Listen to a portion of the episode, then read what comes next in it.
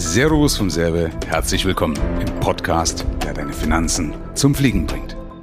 Michael, Frage. Du hast ja jetzt doch schon das ein oder andere Jahr Erfahrung. Bist du der Meinung, Frauen oder Männer können besser mit Geld umgehen? Oh, da, ich berufe mich lieber auf die Statistik, bevor ich irgendjemand zu nahe trete äh, und die Statistik sagt, Frauen können besser mit Geld umgehen. Also Frauen, wenn man, ich frage, was der Gradmesser ist. Und Gradmesser bedeutet ja, wer kriegt am Ende mehr Ertrag, wer hat am Ende mehr Vermögen. Und das ist normalerweise, wenn Frauen wirtschaften, dann haben die da mehr Vermögen am Ende. Und aufgrund deiner Erfahrung möchtest du uns jetzt nicht sagen, ob die Statistik stimmt oder nicht?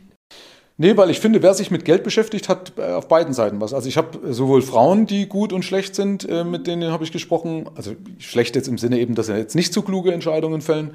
Und äh, das bei Männern genauso. Deswegen weiß ich es jetzt nicht. Ich weiß halt nur bei der Statistik ist eben so, bei Frauen besonnener agieren, Männer eher, naja, vielleicht wegen des Testosterons zu übereilt hantieren. Frauen lassen Dinge auch lieber, lieber mal laufen, ja. Und bei Männern gilt so hin und her, macht Taschen leer, die zocken dann mehr. Ne? Und das führt dazu, dass am Ende Männer weniger Ertrag haben. Das ist also die Eigenschaft davon, dass Männer auch mehr Risiken eingehen. Frauen eben da etwas Besonderer normalerweise sind. Ähm, und mehr Risiken sich in der Regel halt doch nicht so auszahlt. Das sind zwar Einzelfälle, die nach außen treten, weil man sagt, ah, habe ich mit meinem NFT oder mit meinem Bitcoin viel Geld gemacht, aber diese ganzen, Entschuldigung, Fuck-up-Stories, die erfährst du ja in der Regel nicht. Also keiner rennt ja draußen rum, juhu, letztes Jahr 100.000 Euro Minus gemacht, ja, oder alles verloren. Das behalten wir gerne für uns, sondern wir gehen ja meistens nur mit dem nach draußen, was gut läuft.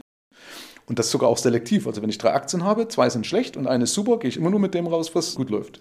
Ja, keiner sagt mein Depot, sondern viele sagen, habe ich mir eine Siemens oder habe meine Porsche-Aktie gekauft damals oder wie auch immer, GameStop war ich dabei. Und dann frage ich immer, und der Rest?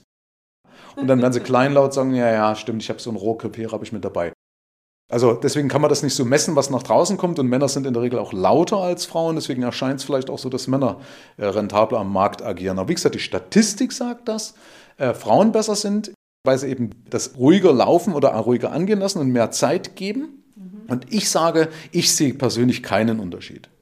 Okay, super. Vielen Dank. Gerne.